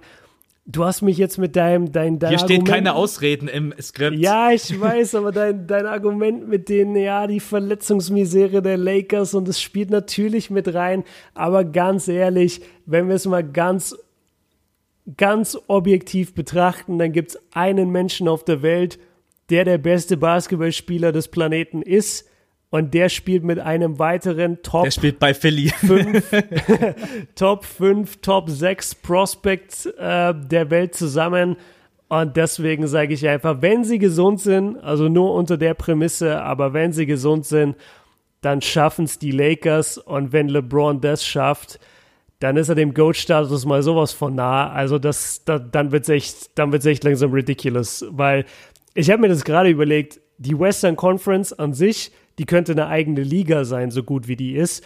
Und wir haben wirklich das Glück, also wann hatten wir das letzte Mal so eine geile NBA-Saison vor uns, dass du nicht weißt, wer es machen wird. Du hast so viele gute Teams. Das ist ja der Wahnsinn, Alter. Sogar im Osten hast du geile Teams und der Westen ist komplett geisteskrank. Also ich, ich, jetzt bin ich selber heiß, äh, Gänsehaut kriege ich nicht, aber ich bin einfach richtig aufgeregt und freue mich. Und ich gehe wenn sie gesund bleiben, wenn alles stimmt, dann gehe ich mit den Lakers. Jetzt du. Was schade wäre, wenn sie dann in den Finals gegen Philly verlieren, muss man ehrlich sagen. Aber ähm, ich glaube, die verlieren nicht ein Viertel gegen Philly in den vier Spielen. Die sweepen die nach Hause und dann kann Joel wieder weinen und bei dir anrufen. Uh, ja, hat mich, schon länger nicht, hat, hat, mich schon länger nicht mehr angerufen, aber vielleicht liegt es an seiner neuen Frisur. Ja, ähm, ja, das ähm, liegt daran, dass du ihn auf Instagram so gedisst hast. Du hast ja gesagt, eure Beziehung, eure Beziehung hat jetzt einen harten Schlag hingenommen oder so. Ja, absolut. ähm, ich, halt, ich halte tatsächlich dagegen, ja, und zwar komplett. Was ja auch oh. ganz schön ist als Abschluss. Äh, ich denke, dass Anthony Davis immer mal wieder Verletzungen haben wird und dass LeBron James so sehr ich ihn schätze, dann halt auch merken wird, dass dieses Team, was er um sich herum hat, eigentlich genauso wenig geil ist wie das Team, was er letzte Saison um sich herum hatte. Das wird ganz, ganz viel davon abhängen, wie ist es mit Anthony Davis. Wenn Anthony Davis jetzt wirklich nur diese kleine Verletzung hat und spielt die Saison durch, ist es ein ganz anderes Thema. Mein Bauchgefühl sagt mir einfach was anderes, aber es gibt für mich einfach ein Team, die, glaube ich, so motiviert sind und die Bock haben, die auch Bock haben, nicht nur es der NBA zu zeigen, sondern wirklich den Medien, allen Journalisten und allen da draußen. Und das jo. sind einfach, es sind einfach die Houston Rockets. Ich habe, ich bin normalerweise überhaupt kein, also wo ich sage, oh, geil, Houston, wow. Aber lass mal, äh, lass mal Rockets gucken, yeah. 20 ja. Isolations von Harden in einem Viertel, let's go. Aber ich, ich weiß es nicht. Also ich gehe mit ihnen. Ich glaube, dass sie ähm, dass sie einfach offensiv die größte Power haben, auch in der kompletten Liga, wenn wirklich alles funktioniert. Das liegt natürlich auch unter anderem an James Harden und an ihrem unglaublichen Dreier-Shooting, was manchmal natürlich auch absolut dämlich ist, wo ich ja auch sehr, sehr oft das schon kritisiert habe. 27-0 in Game 7. Ich werde es nie vergessen. Und es ist auch natürlich absolut verrückt. Wir nennen hier zwei Teams äh, und lassen die Clippers außen vor. Es äh, wird ja, es wird ein Blutbad. Und ich freue mich einfach drauf, weil es wird eine extrem geile Saison. Ich glaube, die Playoffs könnten tatsächlich diese Playoffs, die wir jetzt erlebt haben, nochmal toppen. Auch wenn das schon schwierig wird, was wir hier alles für Momente erlebt haben. Aber ich glaube, das ist eine richtig schöne Season Preview für den Westen geworden, mit den Mavs als Aufhänger. Und ähm, ja, jetzt haben wir tatsächlich nur noch eine Woche, dann geht's los. Ja, heißer kann man jetzt, glaube ich, echt nicht mehr sein. äh, wir, ja, wir gucken mal mit dem Podcast, wie wir das in nächster Zeit dann, äh, wie wir das dann angehen. Aber da informieren wir euch auch einfach auf Instagram und auf Patreon und äh, ihr werdet es auf jeden Fall mitbekommen, wenn es da irgendwelche Planänderungen geben sollte. Jetzt war das für uns heute erstmal hier wichtig. Das Versprechen mit den Mavs weil uns das natürlich das letzte Mal auch leid getan hat. Das könnt ihr uns dann auch immer glauben, wenn sowas nicht klappt, äh, dass wir dann beide auch sagen, hey, wir müssen das jetzt so und so auf jeden Fall organisieren, dass unsere Zuhörer da draußen, wo wir auch sehr, sehr happy sind, dass es so viele sind, äh, dass wir euch da zufriedenstellen. Und ja, dann würde ich sagen, wir sind für heute durch. Oder hast du noch irgendwie einen Insight, einen Kommentar, einen Witz oder sonst irgendwas, was dir auf den Lippen liegt? ja, Leute, ich habe heute mal spontan einen Witz mitgebracht. Gut, dass du mir mein Stichwort gibst. Ich wollte schon immer mal einen Witz im Pod erzählen. Nee, ich habe keinen Witz. Ähm, ich habe nur eine fette Danksagung. Danke, dass ihr so am Start seid, äh, was die Hörerzahlen angeht. Also das ist echt krass, was hier jetzt schon vor der Saison losgeht. Ich schätze mal, dass der Podcast hier so ziemlich alles sprengen wird, was wir in den letzten Wochen erreicht haben an Klickzahlen, einfach weil der Titel halt natürlich riesig ist und ihr alle danach gefragt habt. Und nach wie vor, also ihr helft uns wirklich mit eurem Support so krass, egal ob das jetzt die Leute sind auf Patreon, die dort äh, wirklich finanziell unterstützen, was natürlich Wahnsinn ist für uns, allein schon, weil wir jeden Monat Serverkosten tragen müssen und das, das eben alleine schon halt ein Loch in unser Budget wirft. Aber auch andere, also jeder, der einen Kommentar schreibt, jeder, der irgendwie den Podcast seinem Kumpel empfiehlt und ich dann eine Nachricht kriege, ey, mein Freund hat mir das heute in der U-Bahn gezeigt und jetzt höre ich euch immer. Also das ist einfach mega nice. Und Max hat vorhin schon die Community gelobt und meinte, dass immer so sachlich diskutiert wird. Das kann ich 100% unterschreiben. Das mag ich auch so und deswegen sind wir, glaube ich, auch beide so aktiv. Ähm, egal ob im Podcast oder auf unseren YouTube-Kanälen. Und dafür einfach mal ein fettes Danke. Max, danke dir, dass du den Podcast so geil geleitet hast und vor allem auch vorbereitet hast mit dem Skript. Und äh, wie gesagt, für die Patreons, ich hau euch das am Mittwoch direkt auch rein in die Seite, weil das ist einfach zu lustig. Das müsst ihr sehen, wie der Max mich da reingefotoshoppt hat in dieses Skript. Und ja, dann bleibt mir eigentlich nur noch zu sagen, vielen, vielen Dank für alles, ihr da draußen. Danke, Max. Wir sprechen, schreiben später noch und ich bin raus. Ciao. Ja, ich sag auch vielen Dank an alle da draußen. Jetzt wissen wir auch, wann der Podcast immer droppt. Deswegen kann ich euch nur sagen, ich wünsche euch einen schönen Arbeitstag, einen schönen Schultag oder was auch immer ihr heute äh, treiben mögt. Bleibt gesund, bleibt uns vor allem erhalten. Wir sind echt mega happy über jeden Einzelnen da draußen. Und deswegen sagen wir vielen Dank und bis zum nächsten Mal, wenn es wieder heißt, das fünfte Viertel ist am Start. Ciao.